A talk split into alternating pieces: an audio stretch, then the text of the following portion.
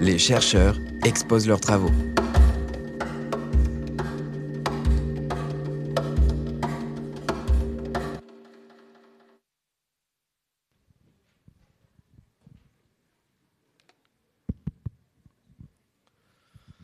Euh, bonsoir à tous.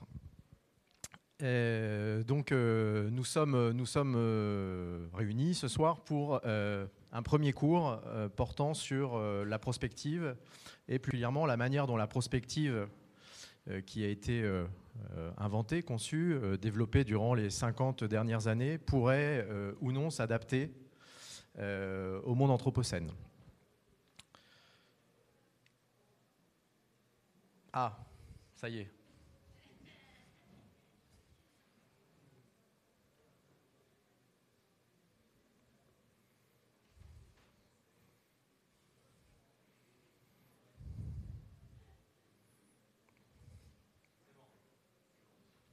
Avant de, avant de rentrer dans le vif du sujet, il me... Ah, alors je ne suis pas dans le cadre, j'ai des problèmes de... Ok. Euh, avant de rentrer dans le, dans le vif du sujet, euh, il me paraissait important euh, de préciser euh, d'où je parlais et de quel point de vue nous partions. ce cours en fait s'inscrit dans un projet porté par l'école urbaine, soutenu par l'Agence nationale de cohésion des territoires, intitulé Le studio prospectif des territoires du monde anthropocène, et ce studio a pour euh, vocation, pour objectif, euh, de conduire une enquête sur l'édification des territoires et sur l'approche prospective qui pourrait y contribuer. Pourquoi cette, précision? Pourquoi euh, préciser que ce cours se situe dans ce cadre-là? C'est que, au risque peut-être de vous décevoir ou d'éviter justement que vous soyez déçus, on est au début d'un projet, au début d'un cycle donc les matériaux qui vont vous être présentés là, en fait, ne sont que la mise de départ. Euh, et si vous étiez là pour... Euh, vous étiez acteur territorial, que vous étiez là pour entendre ce que sera la prospective qui permettra de rentrer dans l'Anthropocène, malheureusement, je n'ai pas la réponse, puisque c'est un processus de recherche, d'enquête, qui démarre seulement. Donc l'objet de ce premier cours, euh, c'est plutôt euh, de poser le décor, euh, de poser les questions, de dire euh, peut-être d'expliciter à quoi l'on est confronté. et ensuite, si vous en avez envie, du moins, de, poursuivre cette enquête, les cours qui viendront étant élaborés et se construisant en fonction de ce qui sera trouvé dans l'enquête. Voilà, pour le, contexte. On va pouvoir entrer directement dans le, sujet. La question qui peut se poser, ou une manière de se poser la question peut être, euh, peut euh, euh, différente de ce qui se passe dans les cours de prospective territoriale habituels, c'est de se dire si aujourd'hui je m'intéresse à la prospective territoriale ou je veux comprendre ce qu'est la prospective territoriale, comment je fais? Qu'est-ce que je fais? Pourquoi? Parce qu'il s'avère que si c'est une pratique déjà ancienne, euh, la manière dont elle a été explorée a finalement en grande partie échappé aux arcanes universitaires ou aux arcanes de la recherche. Dit autrement, on fait de la prospective territoriale dans les territoires, mais il y a très peu de travaux de recherche sur la prospective territoriale comme objet scientifique. Donc euh, plutôt que, rassurez-vous, j'en donnerai tout à l'heure, parce qu'on ne peut pas faire un premier cours sans donner de définition, mais plutôt que de partir sur une définition ou des définitions, euh, il me semblait euh, important finalement d'aborder cet objet, la prospective territoriale, euh, à travers des entrées dont vous avez la liste derrière moi, pour essayer de tenter de cerner l'objet auquel on va s'intéresser. En général, quand on, on, présente la prospective territoriale, on commence par dire c'était une philosophie, ou en tout cas à l'origine de la prospective territoriale, il y a un philosophe et il y a une intention philosophique. Plus une intention d'ailleurs est un homme qu'une œuvre, puisque euh, celui-ci, à savoir Gaston Berger, est décédé avant de pouvoir euh, réaliser euh, et publier le projet qui était le sien. Gaston Berger, en fait, philosophe, chef d'entreprise, inspecteur général de l'éducation nationale, une, carrière très, très diverse et qui, dans les années 50, au moment où la, France se reconstruit, au moment où la planification est, à son, est à son comble, se dit, a une intuition, il se dit on ne peut pas, on ne peut pas imaginer reconstruire le monde moderne. À ce moment-là, la modernité est encore un projet et un espoir, euh, sans, euh, en laissant euh, les différents acteurs de cette reconstruction agir dans leur domaine spécifique, dans leur silo, et de manière finalement assez mécanique. L'intuition de Gaston Berger, en fait, elle repose sur deux ou trois mots. Et c'est ce qui va fonder sa philosophie. Un premier mot, c'est que quoi qu'on en dise, et quels que soient les progrès scientifiques, la construction, en particulier la construction des territoires, euh, sera confrontée à des problèmes d'incertitude ou doit se confronter à l'incertitude. Et la, raison d'être de la prospective, par rapport à la prévision, par rapport à la planification avec euh, lesquelles elle peut être confondue, euh, c'est de dire on ne fait de la prospective que là où il y a de la certitude. Là où on peut prévoir, inutile de se donner la peine et le mal de faire de l'incertitude, puisque par définition, il y a déjà un savoir disponible que l'on peut mobiliser pour construire des projets. Donc, premier point clé, et de ce point de vue, on pourrait penser que euh, la prospective telle qu'elle a été élaborée euh, est encore intéressante. Premier point de vue, c'est on ne fait de la prospective que là, où, il y a incertitude. Deuxième euh, élément important de cette philosophie, on est dans les années 50. Donc je ne retrace pas euh, l'environnement euh, euh, philosophique, mais c'est l'existentialisme, c'est l'affirmation de la, à la fois du progrès et de la liberté humaine.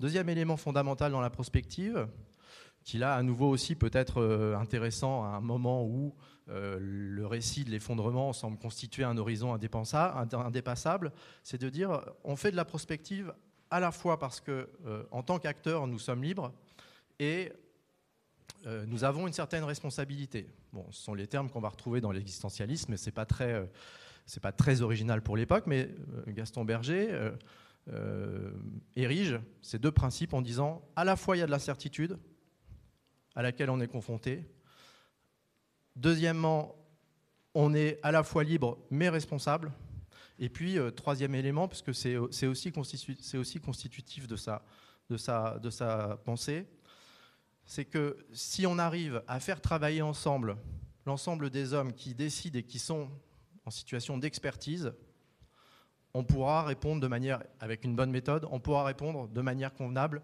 à l'enjeu de l'incertitude et à cette liberté et à cette responsabilité. Donc euh, euh, Gaston Berger est encore euh, persuadé que la mobilisation d'experts assemblés de manière pertinente permettra de relever cet enjeu de l'incertitude et cet enjeu de la responsabilité.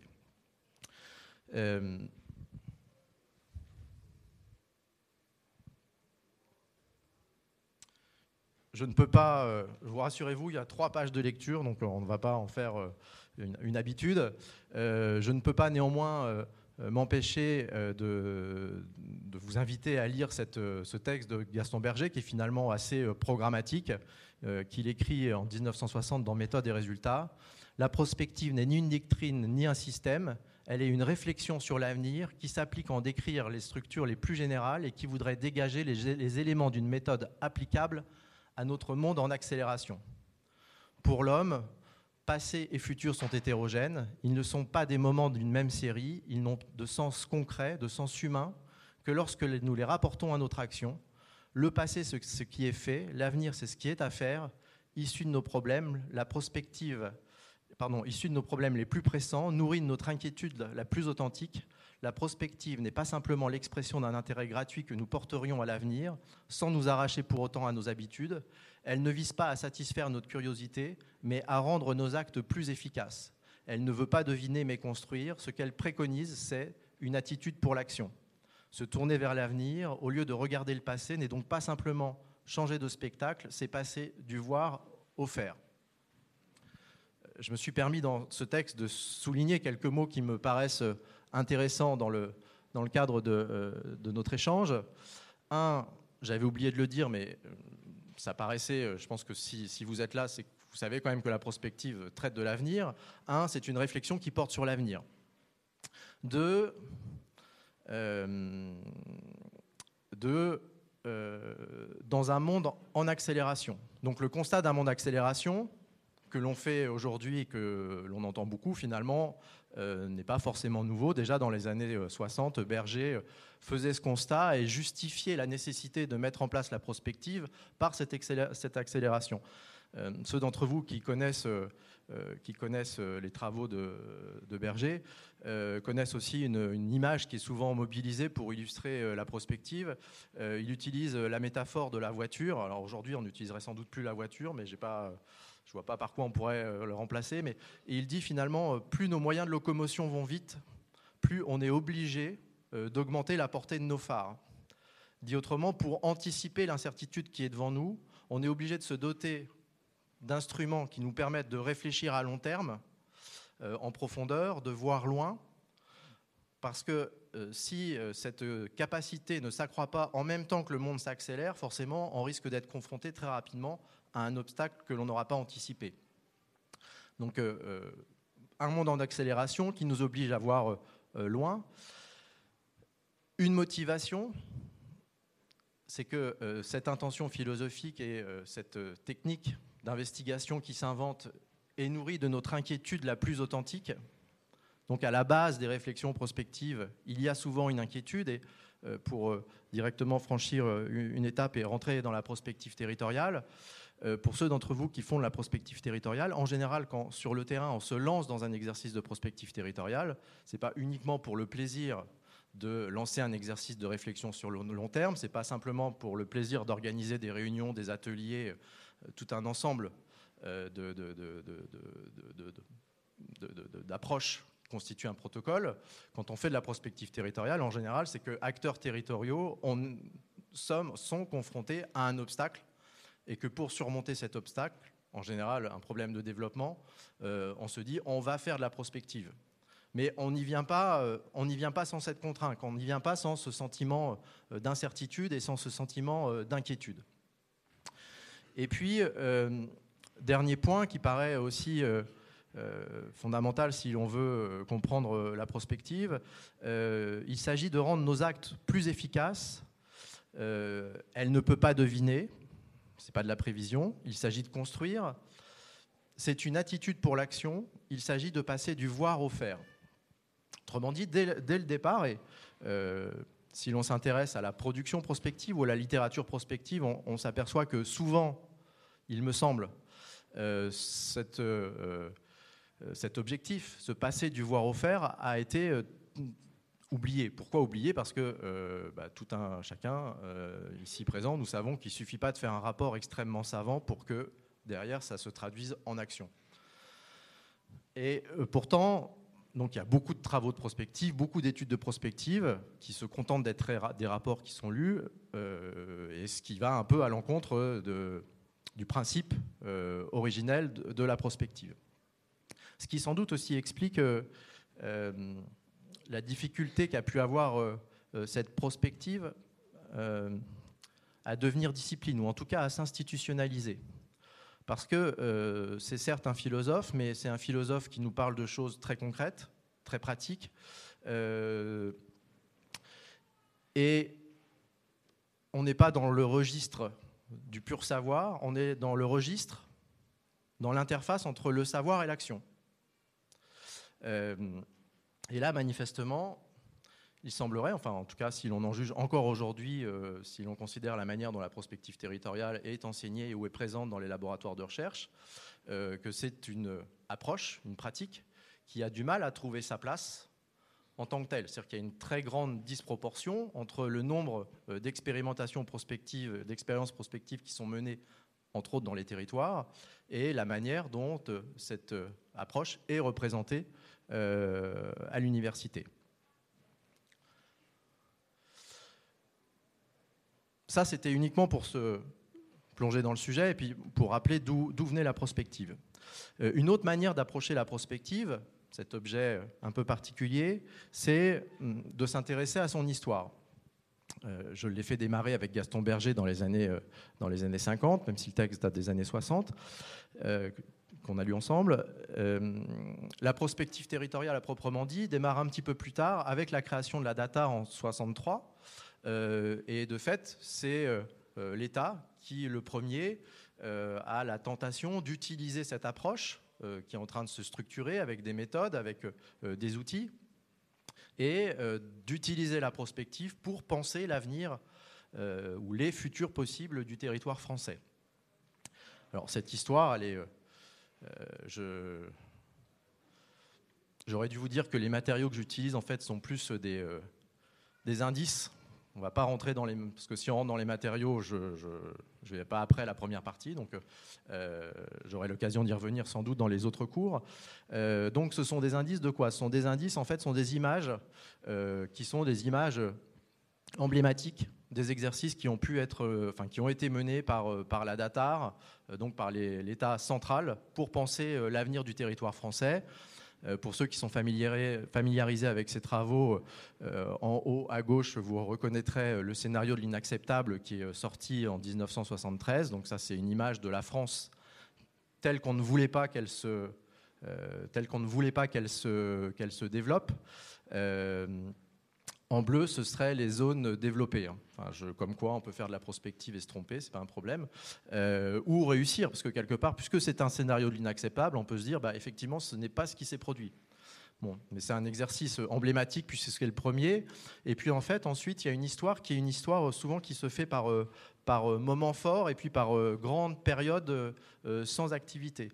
Donc ça, ça date le premier date de 73. Il faut attendre les années 90 avec euh, euh, un travail sur le livre blanc du bassin, parisien euh, qui est étendu à une, image de la France imaginée pour les années, pour les années 2000.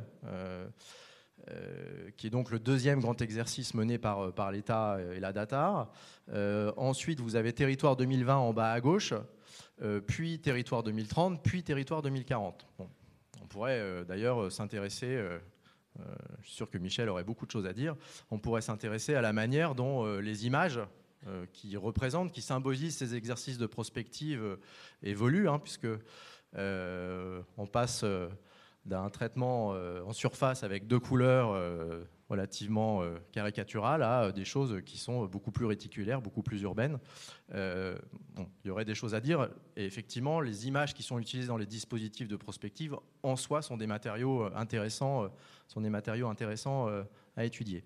Donc il y a une histoire de la prospective que là je vous montre à travers six images, mais euh, je ne sais pas s'il y a des, euh, des, collègues qui travaillent dans les collectivités. ma présentation est assez injuste, assez injuste pour les autres acteurs que l'État. Mais bon, peut-être est-ce parce que je travaille pour l'État, en l'occurrence. pourquoi c'est assez injuste? Parce que finalement, à partir des la prospective territoriale se développe donc avec, avec la DATAR avec un investissement très conséquent jusque dans les années, euh, jusqu'au milieu des années 70. Euh, la prospective euh, supporte mal la crise de 73. En l'occurrence, elle est souvent accusée de n'avoir pas su anticiper une crise majeure alors qu'il y avait d'énormes investissements qui se faisaient avant 73, ce qui a été parfois considéré comme la preuve de l'échec ou de l'inefficacité de cette, approche. Euh, il faut attendre en fait les années 90 pour qu'à nouveau des grands exercices, en tout cas territoriaux, au niveau de l'État, euh, se fassent. Si ce n'est que, si ce n'est que la vraie révolution de la prospective territoriale, ce n'est pas l'État qui la porte euh, et ce n'est pas l'État qui, qui réalise les exercices. La prospective territoriale se développe véritablement à partir des années 90 avec la décentralisation et avec la montée en compétences des collectivités locales je dirais que le, schéma à l'œuvre est, relativement, euh, est relativement simple à concevoir. Les collectivités locales euh, deviennent euh, responsables de leur destin. elles sont dans l'obligation de construire des projets de territoire. C'est plus l'État qui leur dira ce qu'elles doivent faire. ça pourrait se discuter, mais enfin en tout cas. et de fait, pour construire des projets de territoire, qu'est-ce qu'il y a disponible à ce moment-là? C'est la prospective. Alors, je vous rassure, ou pas, tous les projets de territoire ne sont pas produit à partir d'un dispositif de prospective territoriale. Mais néanmoins, ça devient un outil extrêmement utilisé dans les collectivités territoriales à partir des années 90, entre autres avec un, autre exercice. Je vous ai cité un exercice emblématique, le scénario de l'inacceptable avec la France de, l'an 2000. Euh, dans les territoires, un des exercices qui est souvent euh, mentionné parce qu'il est à la fois emblématique et puis euh, parce que dès ce premier exercice, énormément de choses ont été expérimentées. c'est l'exercice qui a été mené dans le Pays Basque et qui a été publié dans les années 92-93. Donc premier territoire à se lancer, c'est pas anecdotique, hein, le Pays Basque a à la fois un statut particulier, une culture, etc. et c'est eux qui s'approprient les méthodes, les outils parmi les collectivités, les premières, sachant pour néanmoins information, parce que c'est compliqué de faire l'histoire de la prospective territoriale sans regarder ce qui se passe à côté, le Pays basque utilise des méthodologies qui ont en fait été développées dans les grandes entreprises qui elles-mêmes utilisent la prospective pour élaborer leur stratégie, et en particulier les grandes entreprises d'État, EDF, euh, les grands euh, groupes pétroliers, Total, Elf, etc., qui sont très friands de cette approche. Donc, euh, au départ, la prospective revient au territoire en s'inspirant de méthodes et d'outils euh, développés d'abord dans l'entreprise privée. C'est d'ailleurs sans doute pas pour rien que euh, la prospective, y compris la prospective territoriale, est d'abord enseignée euh, dans les universités en sciences de gestion plutôt que d'être enseignée en géographie, parce que c'est beaucoup plus proche, ou en tout cas en termes de connivence, de tout ce qui relève des sciences de gestion plutôt que des sciences géographiques. C'est une histoire et puis, ça peut être aussi une géographie. Euh, vous avez là une, carte euh, et un schéma qui, euh, qui, représente, qui liste et qui représente les exercices de prospective qui ont été menés à différentes échelles territoriales dans les collectivités. en toute honnêteté, la carte est fausse et le schéma est faux. Mais enfin, quelque part, euh, une carte est toujours fausse. Donc, euh, euh, pourquoi la carte est fausse et pourquoi le schéma est faux? Parce que c'est un exercice de recensement que j'avais fait faire par, il y a quelques années par des stagiaires. donc, ils l'ont fait comme on fait un exercice de recensement. On, est au niveau de l'État, on demande aux services déconcentrés de travailler, de faire un peu de recherche, on se sert d'Internet, etc. Bon. C'est très empirique c'est pas très euh, sérieux ou robuste, parce qu'aujourd'hui, vouloir faire des travaux de recherche sur la prospective territoriale, c'est aussi se confronter à euh, un manque euh, réel. Et ce manque réel, c'est un lieu qui aurait recensé, qui aurait répertorié, qui aurait accumulé de la, de la connaissance, des matériaux, des documents sur les exercices de prospective qui sont menés dans les territoires par les collectivités locales. Aujourd'hui, ce lieu n'existe pas. La prospective territoriale serait une discipline, elle aurait un laboratoire de recherche dédié, peut-être que ce travail aurait été fait. Aujourd'hui, cela n'existe pas. Dit autrement, moi, comme les autres intervenants qui parlent de prospective territoriale, en parlent toujours avec une vue extrêmement parcellaire. Comme en général, euh, ceux qui en parlent sont aussi consultants, euh, ils se servent souvent des matériaux euh, des missions qu'ils ont eux-mêmes réalisées mais il n'y a euh, absolument pas de chercheurs qui sont capables de dire, moi je sais ce que c'est que la prospective territoriale, parce que j'ai une vue euh, panoptique de tout ce qui s'est fait dans les territoires. Donc aujourd'hui, ces matériaux-là, pour la plupart d'entre eux, sont dans les collectivités, assez peu partagés, ne font pas l'objet de capitalisation. Euh, et donc de travaux de recherche. Donc la carte, en fait, ne représente que, finalement, certes, des pratiques de prospective, mais elle représente aussi et surtout notre incapacité à adresser ce panorama complet de ce qui est fait en termes de prospective dans les territoires.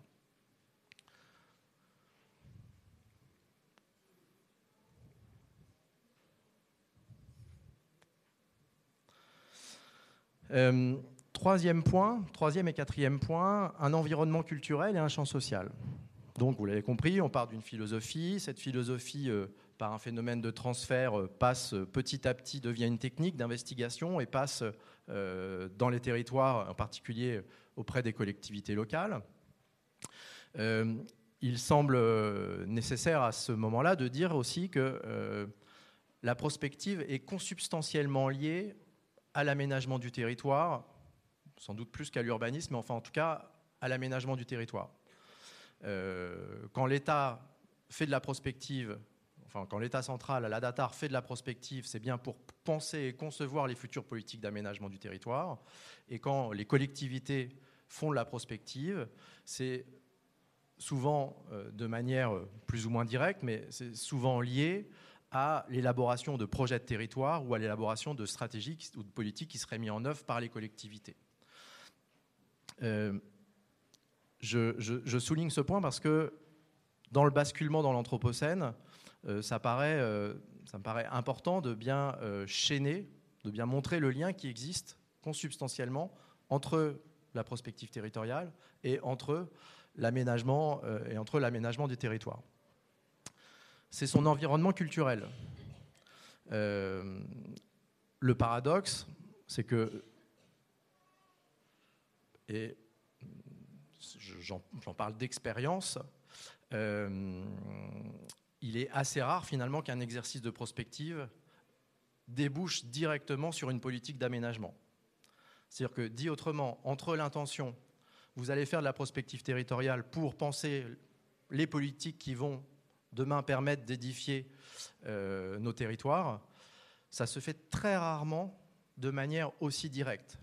Et une des grandes critiques qui est adressée euh, à la prospective dans les collectivités, par les acteurs, c'est de dire euh, non mais finalement on s'est donné beaucoup de mal, on a travaillé pendant six mois, un an, un an et demi, deux ans, la tendance est plutôt au raccourcissement des exercices, mais euh, certaines régions faisaient des exercices de prospective qui duraient trois ans, euh, en mobilisant énormément de ressources.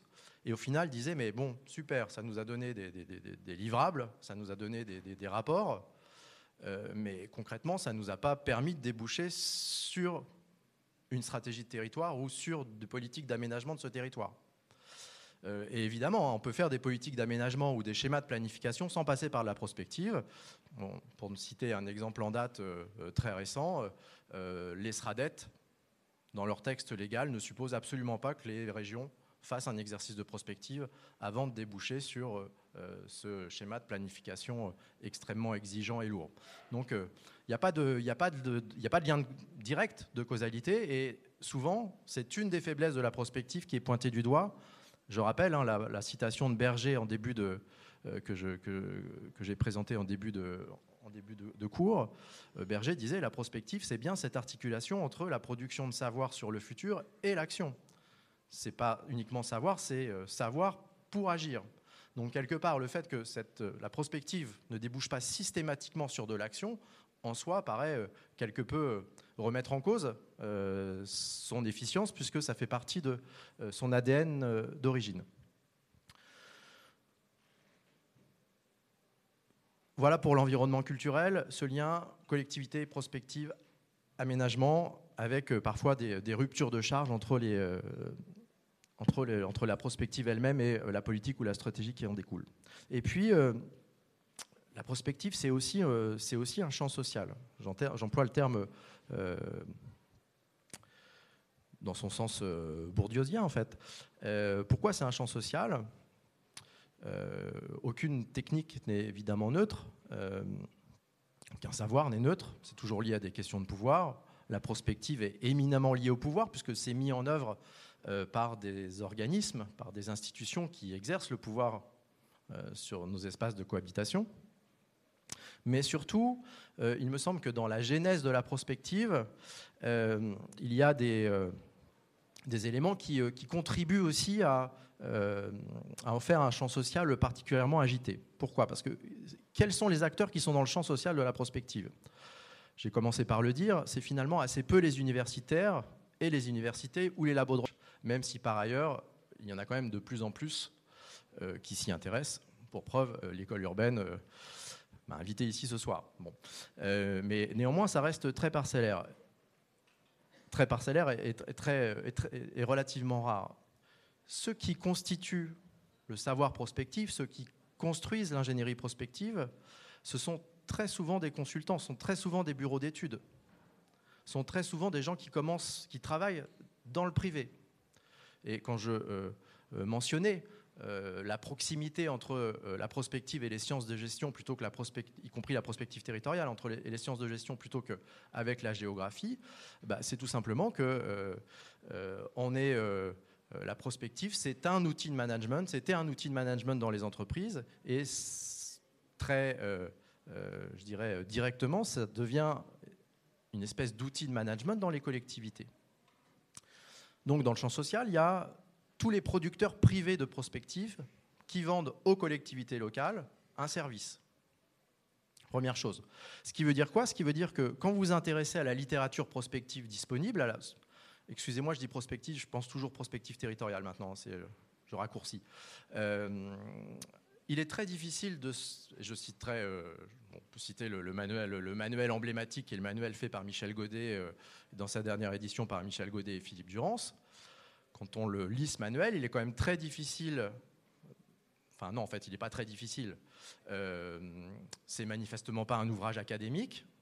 C'est manifestement pas un ouvrage de recherche. C'est une espèce de guide méthodologique qui institue une méthode, voire qui impose une méthode, mais qui est aussi une excellente plaquette marketing. Dit autrement, ceux qui poussent la prospective il y a à la fois un besoin et un appel des collectivités ou des acteurs territoriaux, mais ceux qui poussent et qui proposent la prospective, voire qui euh, euh, euh, érigent les normes de la prospective, ce sont souvent des cabinets de conseil qui sont, évidemment partie prenante, puisqu'en fait, ils érigent en normes ce que par ailleurs ils vendent et ce qu'ils savent faire. Ce qui paraît jusque-là assez rationnel. Donc dans le champ social, il y a quoi? Il y a des acteurs territoriaux et euh, il y a des cabinets de conseil. Et puis il y a quelques universitaires. Et évidemment, euh, qui dit euh, cabinet de conseil dit aussi éventuellement concurrence entre ces cabinets de conseil qui vont promouvoir plus ou moins les mêmes méthodes, les mêmes approches, etc. etc. mais il me semble que c'est intéressant de prendre en compte dans la genèse de la prospective cette dimension qui n'est, euh, absolument pas neutre. Euh, pour le dire autrement, toujours euh, peut-être en revenant un peu dans l'histoire, c'est imposé en France quelque chose qui, à mon avis, n'a aucune réalité historique, qui s'appelle l'école française de la prospective. L'école française de la prospective, c'est une alliance entre le CNAM, évidemment pas forcément explicite, hein, mais une alliance entre le CNAM et Futurible pour promouvoir ensemble une même approche et faire de cette approche finalement l'approche canonique qu'il faut appliquer pour parvenir au résultat le plus, euh, plus efficace possible. Euh, on est loin pour le coup d'une approche de recherche, ou, euh, etc. Et j'insiste là-dessus parce que ça fera l'objet d'un cours en tant que tel. Euh, cette méthode est la méthode qui a été de loin la plus appliquée, dupliquée dans les territoires. C'est-à-dire que la prospective territoriale, c'est en France, souvent, ça a un peu changé, mais c'est souvent, et ça a été pendant très longtemps, la même méthode qui était appliquée partout, euh, avec, euh, à nouveau, c'est intéressant à noter, des acteurs qui ne se revendiquent pas spécialistes de l'objet étudié, à savoir le territoire et son futur, mais qui euh, s'appuie sur une rationalité procédurale en disant nous, on est juste garant de la méthode. Bon, à nouveau, c'est un côté assez pratique parce que si vous n'êtes garant que de la méthode et que vous obtenez des résultats défavorables, enfin des résultats mauvais ou que ça ne se traduit pas par des plans d'action, en fait, la responsabilité, euh, évidemment, est plutôt euh, du côté de ceux euh, des collectivités hein, qui ont le savoir du territoire, qui doivent penser leurs projets et les mettre en œuvre. Mais à nouveau, donc, on, est, on est sur une approche très procédurale, très méthodologique, sans véritablement se soucier de l'objet lui-même en tout cas pendant très longtemps. Et à nouveau, je, le répète, hein, le passage dans les territoires de la prospective, ça passe de l'entreprise au territoire. Il n'y a pas une adaptation, en tout cas à très court terme, des dispositifs ou des protocoles mis en œuvre. Euh, donc on est dans un champ social qui est un champ social très concurrentiel en fait, avec des acteurs qui sont en concurrence pour euh, avancer, proposer leurs méthodes et qui dépendent des contrats et des budgets publics pour développer leurs approches. Et puis, et puis alors je, ne vais pas rentrer dans le détail, mais évidemment, il y a quand même quelques chercheurs qui, s'intéressent à la prospective et qui essayent de faire des typologies euh, c'est un tableau qu'on doit euh, à Sophie Loirgan, qui est une, universitaire de Grenoble, qui a fait ça il y a une, dizaine, une bonne dizaine d'années.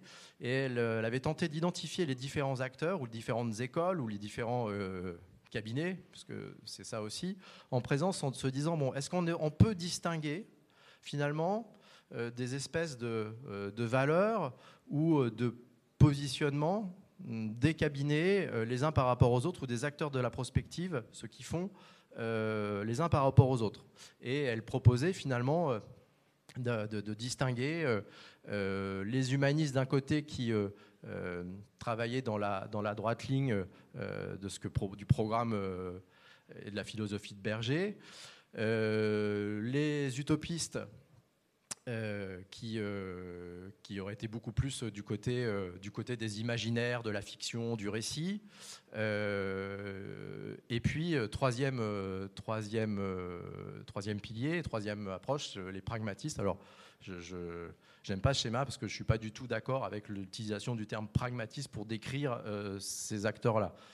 non, dit autrement, on pourrait laisser penser qu'ils sont inspirés par le pragmatisme sens philosophie du terme, alors qu'en fait, il aurait mieux fallu, je pense, les appeler les pragmatiques.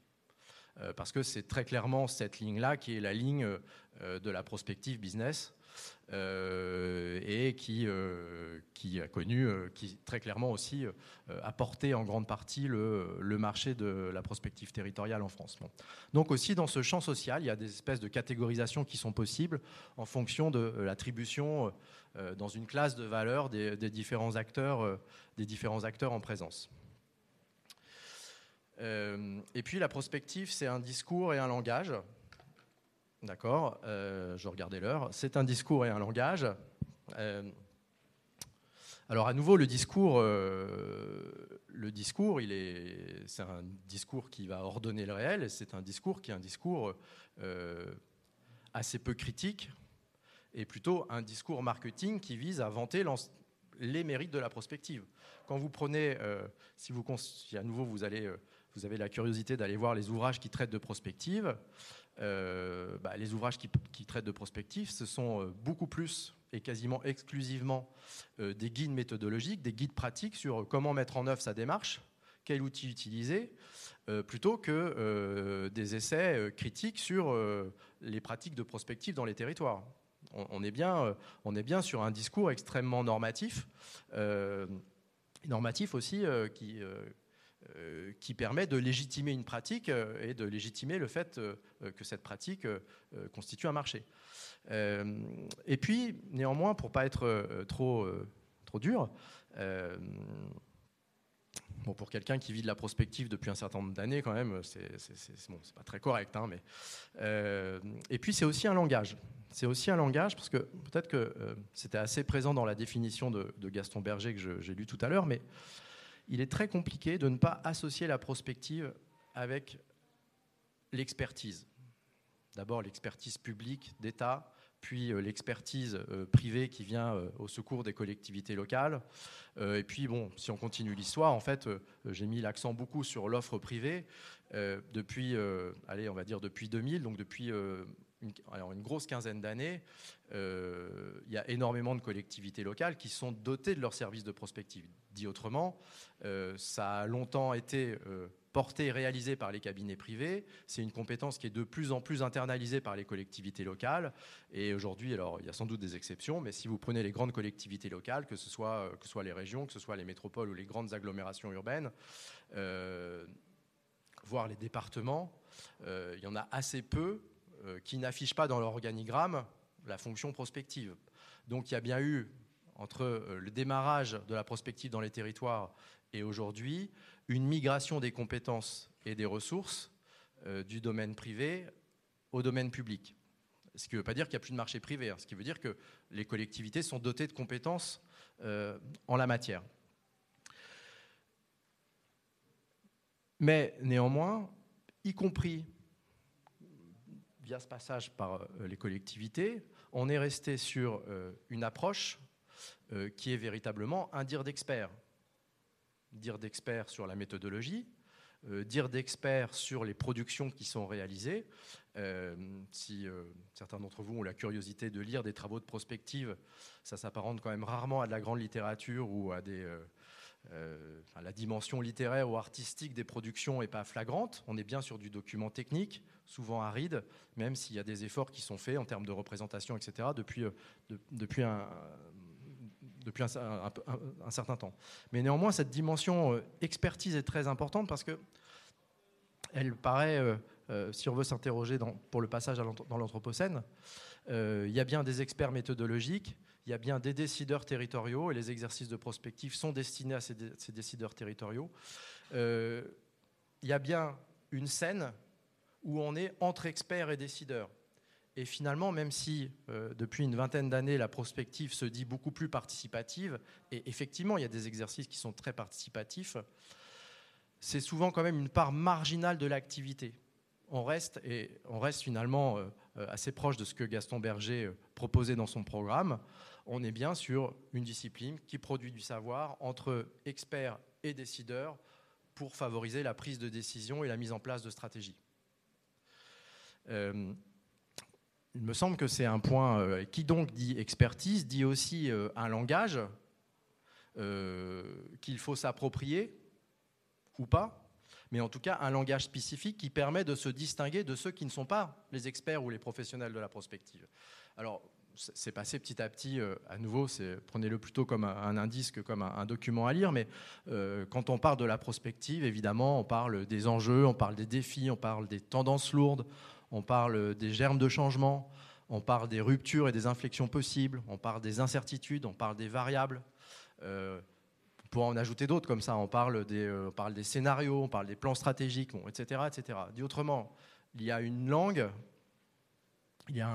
pour être plus, exact, il y a un lexique de la prospective euh, qui, en soi, euh, sont constitutifs de l'approche et un lexique qui est souvent maîtrisé que par ces experts qui font de la prospective ou ces usagers de la prospective qui sont par ailleurs décideurs, euh, qui sont par ailleurs décideurs ou techniciens dans les, dans les collectivités locales.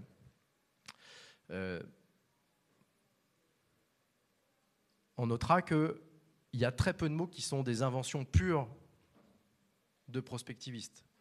La prospective, c'est aussi une collection, un bricolage, l'association d'outils et de mots qui viennent d'autres champs, en particulier le champ euh, de la stratégie.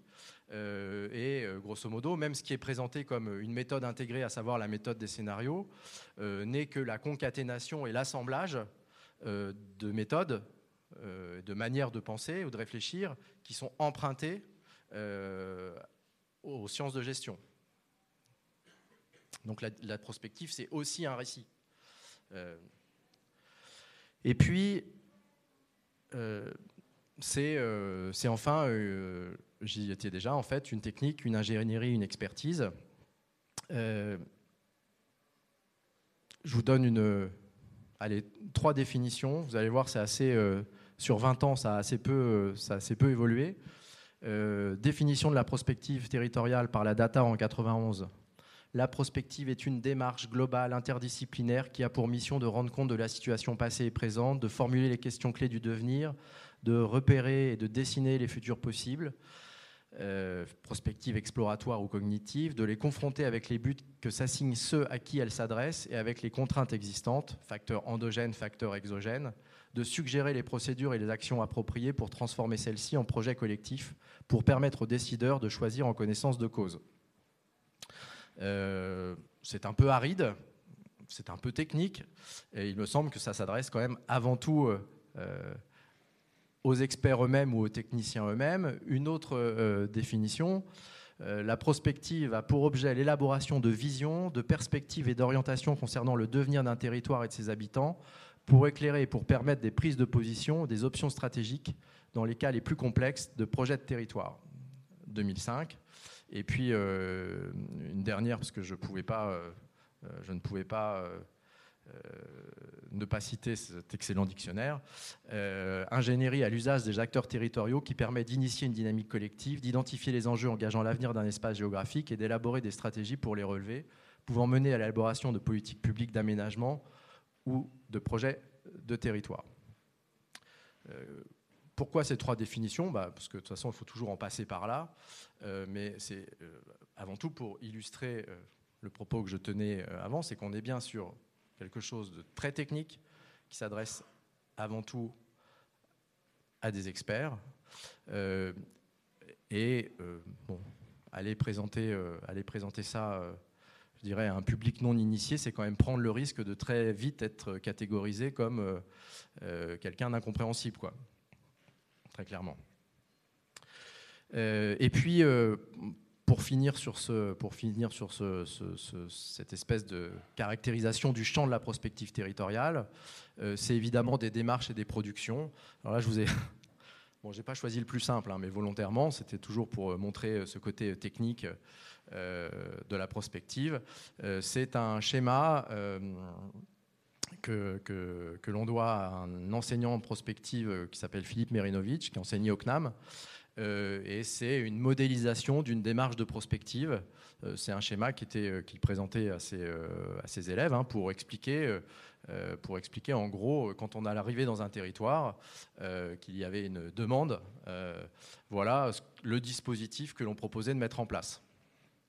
vous voyez, on est loin, on est effectivement loin de de la littérature ou de l'art. Enfin, on est vraiment dans un domaine, euh, dans un domaine qui est aussi extrêmement technique, y compris dans euh, euh, les arguments qu'elle fait valoir. c'est évidemment des schémas qui sont aussi une forme de légitimation et de la discipline. Comment ne pourrait-elle pas apparaître comme sérieuse Et de ceux qui la professent, parce que pour comprendre un truc comme ça, il faut quand même aussi être sacrément intelligent.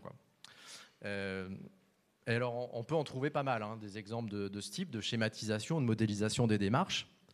Euh, si ce n'est que globalement, c'est quand même ce type de dispositif qui, euh, depuis les années 90, sont mis en œuvre euh, dans les territoires. Alors ce qui est très, ce qui est très étonnant, c'est que les schémas, les modélisations de ce type sont toujours faits avant. C'est toujours de l'ordre du programmatique. Pourquoi bah, Parce qu'on pourrait se dire, bah, finalement, euh, c'est un schéma qui résulte de l'expérience. Alors, évidemment, ça résulte de l'expérience de celui qui l'a fait. Mais je peux le dire en, connaissance de cause, puisque je, je, sais comment il l'a fait, et puis euh, j'ai procédé aussi de la même manière. C'est que très souvent, en fait, ces schémas de modélisation, on les fait non pas après sur la base d'une expérience et d'une évaluation de ce qui a réellement été fait, mais on les fait avant pour proposer voire vendre un dispositif. À nouveau, on renvoie euh, par rapport au corpus disponible tout ce que vous allez euh, trouver très souvent, y compris euh, dans ce, qui est rendu public dans les territoires après qu'un exercice a été mené. Ce, pas, ce ne sont pas des travaux réflexifs qui reviennent sur le processus qui s'est produit, ce sont toujours et souvent, quand on présente les dispositifs, ce qui a été prévu avant que ça se fasse. Dit autrement, ce qui était proposé à la collectivité euh, avant qu'elle fasse l'exercice. Donc dit autrement, de ce point de vue-là, le corpus euh, nous limite aussi énormément parce que si on se contente de travailler sur les documents disponibles, ce que l'on voit, ce n'est pas réellement ce qui s'est réalisé, c'est à la fois ce qui était proposé pour le réaliser et éventuellement ce que ça a produit à partir des livrables. Par contre, euh, des des matériaux qui rentreraient en profondeur et qui évalueraient euh, la transformation réelle occasionnée dans un territoire par un exercice de prospective, ce que euh, c'est l'invitation pour, pour, les prochains cours, ce qu'on pourrait appeler l'expérience prospective. Aujourd'hui, il n'y a quasiment rien, hormis quelques travaux de jeunes chercheurs qui ont commencé à investiguer ce sujet, mais il n'y a, y a quasiment rien. la plupart des travaux de prospective constituant en plus une littérature grise donc non accessible publiquement, euh, ben, on voit effectivement quelles difficultés, euh, si on veut euh, aborder la prospective territoriale du point de vue d'un chercheur, quelles difficultés cela, cela peut poser. Et puis, il y a dans, dans la prospective, en général ce que l'on met en avant, ça on le voit c'est à minima ce que l'on voit. c'est les productions. Alors, à nouveau, c'est prenez-le comme comme un, indice ou un clin d'œil. Je ne sais pas s'ils sont dans la. Je me, suis permis d'emprunter la production faite par l'agence d'urbanisme de Lyon euh, qui s'appelle Prospective Territoire 2040 et c'est euh, la planche qui euh, synthétise, enfin qui représente de manière synthétique les scénarios qu'ils ont imaginés pour le Grand Lyon à 2040. donc là, on est sur de l'image. Hein. Il y a évidemment le texte, et il y a tout un tas de choses très intelligentes qui vont avec. Alors en général, quand vous allez voir ce qui s'est passé en matière de prospective dans les territoires, ce que vous trouvez, alors c'est c'est pas toujours aussi joli que ça, hein, mais ce que vous trouvez, ce sont ces matériaux-là. Dit autrement, ce qui a été produit euh, et qui constitue le livrable. Euh, le livrable, d'ailleurs, c'est un terme judicieusement choisi parce que ça correspond aussi au terme comptable. Euh, c'est ce qui en est rendu pour ce qu'on le rend quand on est consultant pour pouvoir être payé. Donc, en général, les matériaux dont vous disposez, c'est ça. Et à nouveau, alors il peut y avoir, comme ici, des scénarios, il peut y avoir des plans d'action, mais à nouveau, euh, ce qui viendrait après, à savoir euh, l'évaluation de ce qui est réalisé, l'évaluation du passage à l'action, euh, l'évaluation du déploiement de l'action est beaucoup plus difficile et beaucoup plus rare, ce qui rend difficile l'énoncé d'un avis sur, ce, sur, ce, sur cette approche. Et puis, parce qu'on n'est pas en manque de classification, si on s'intéresse à nouveau à un tableau de consultant, si on s'intéresse un peu, enfin pas seulement, mais bon, en gros, différents types d'exercices de prospective qui sont mis en œuvre dans les territoires. Euh, classiquement, je dirais, on va distinguer euh, la prospective décisionnelle, qui est vraiment un exercice de prospective entre experts et décideurs pour favoriser la prise de décision stratégique. Euh, à droite, la prospective stratégique participative, qui est le nec plus ultra de la prospective territoriale, parce que c'est à la fois le stratégique, le passage à l'action et la participation. Euh, en bas à droite, euh, la prospective participative euh, qui ne vise pas à produire directement de l'action, mais qui vise plutôt à sensibiliser sur les composants ou les possibles futurs. Typiquement, Millénaire 3 est un exercice de ce type qui fait beaucoup de production de connaissances, communique, échange, etc., euh, sur le futur, mais n'a pas de dimension euh, stratégique euh, affirmée. Et puis la prospective cognitive, où là on est plutôt sur... D'ailleurs, il y en a assez peu sur la prospective territoriale, on trouve plutôt ça en, futurologie. c'est vraiment des exercices de prospective où à la limite c'est un, un auteur génial qui va s'amuser à esquisser ce que sera le futur demain? Je crois que dans les Hauts-de-France, il travaille avec un mec qui est spécialiste de l'énergie, qui a fait un grand plan euh, extrêmement euh, ambitieux. Enfin, là, on est vraiment sur du travail euh, d'experts qui travaillent seul dans son coin. Alors, en général, quand on vend les exercices de prospective ou quand on vante l'intérêt de la prospective, ce qui paraît le plus intéressant, c'est évidemment le, cadre, le cadran droit en haut à droite, à savoir la prospective stratégique et participative.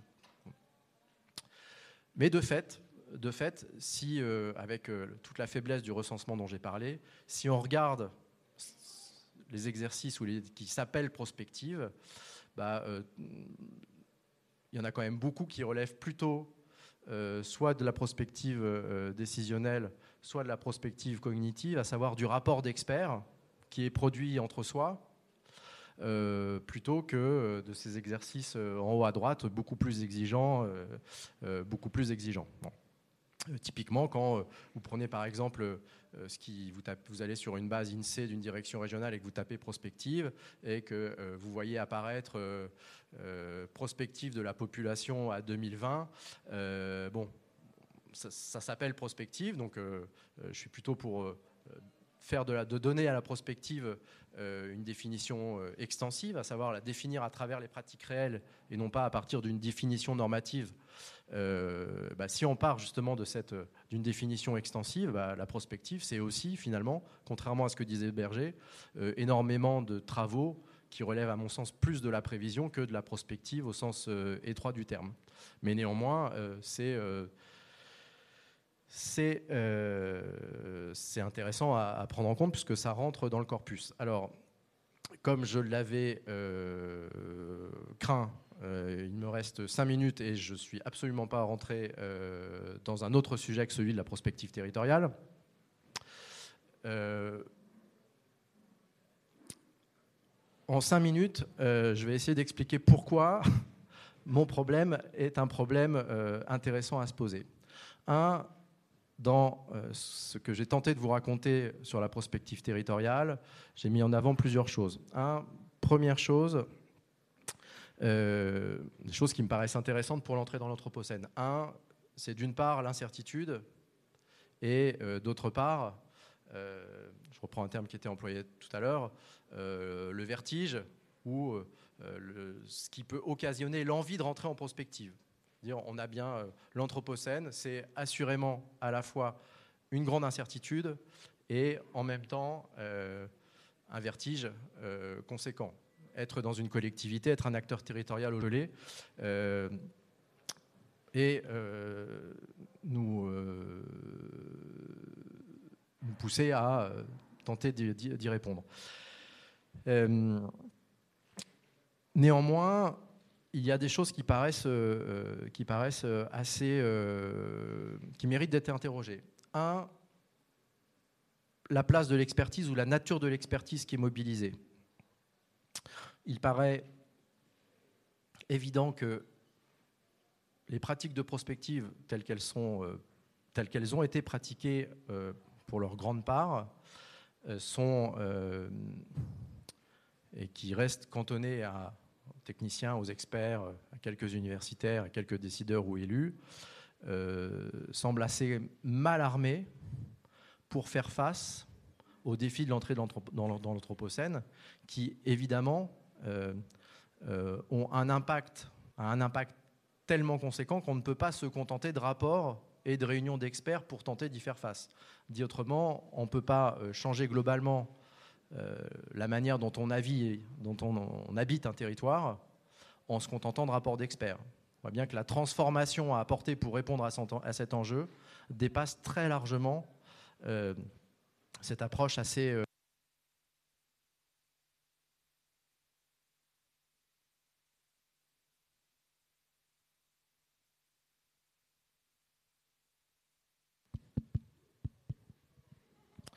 Euh, deux, euh, le rapport au savoir. Euh, si initialement la prospective a été, très, très proche des milieux de savoir, en tout cas a très fortement mobilisé du savoir, aujourd'hui la plupart des exercices de prospective territoriale consistent plutôt dans des exercices d'animation, certes très intelligentes, des forces vives locales.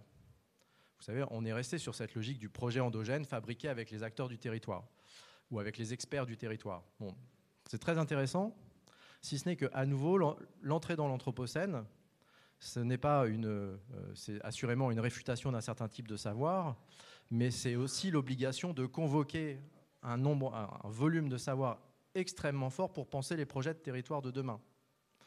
Euh, pour le dire euh, extrêmement simplement, euh, passer euh, d'un projet de territoire où l'agriculture est une agriculture moderne, mécanisée, avec beaucoup d'intrants, à un projet de territoire qui repose sur une agriculture biologique sans intrants, euh, c'est pas moins de savoir en fait. C'est beaucoup plus de savoir à mobiliser.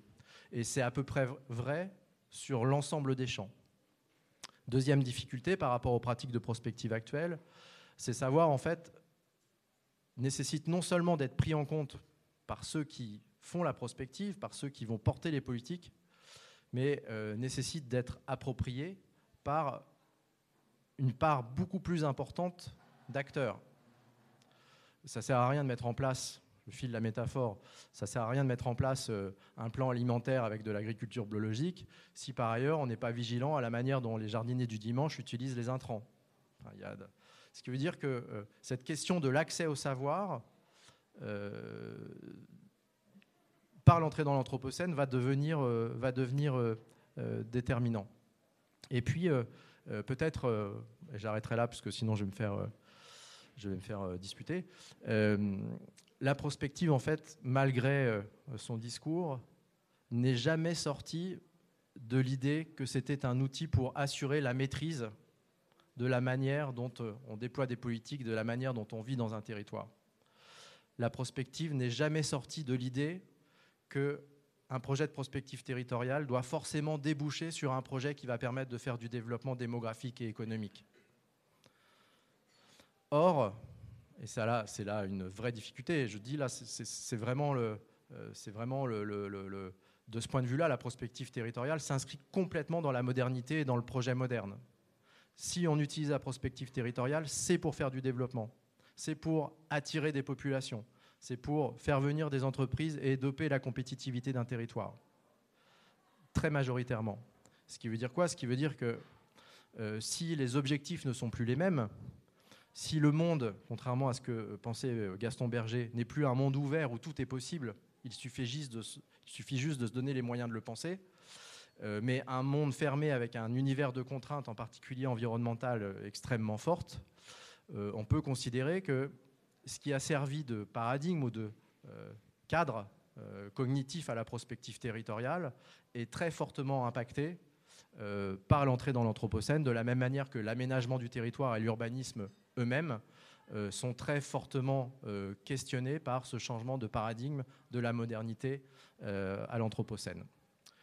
Sur ce constat, je vous remercie d'avoir été extrêmement sérieux.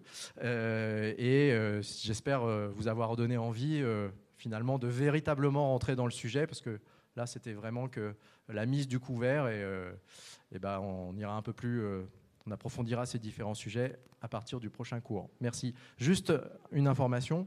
L'enquête, elle commence ce soir avec le cours, mais elle se poursuit demain avec un atelier, ici même de 10h à 16h30 où on rentrera un peu plus dans le vif du sujet avec des acteurs territoriaux, avec des professionnels de la prospective, qui viendront nous dire comment ils font de la prospective et qui, euh, l'après-midi, seront euh, prêts à jouer le jeu de, euh, de l'interpellation. Et on pourra leur demander, mais vous, demain, dans l'Anthropocène, comment vous allez faire? Comment vous vous préparez à changer vos pratiques de prospective? Donc, si vous êtes disponible et toujours intéressé par la prospective territoriale, eh ben, vous serez les bienvenus demain toute la journée pour réfléchir avec nous. Merci.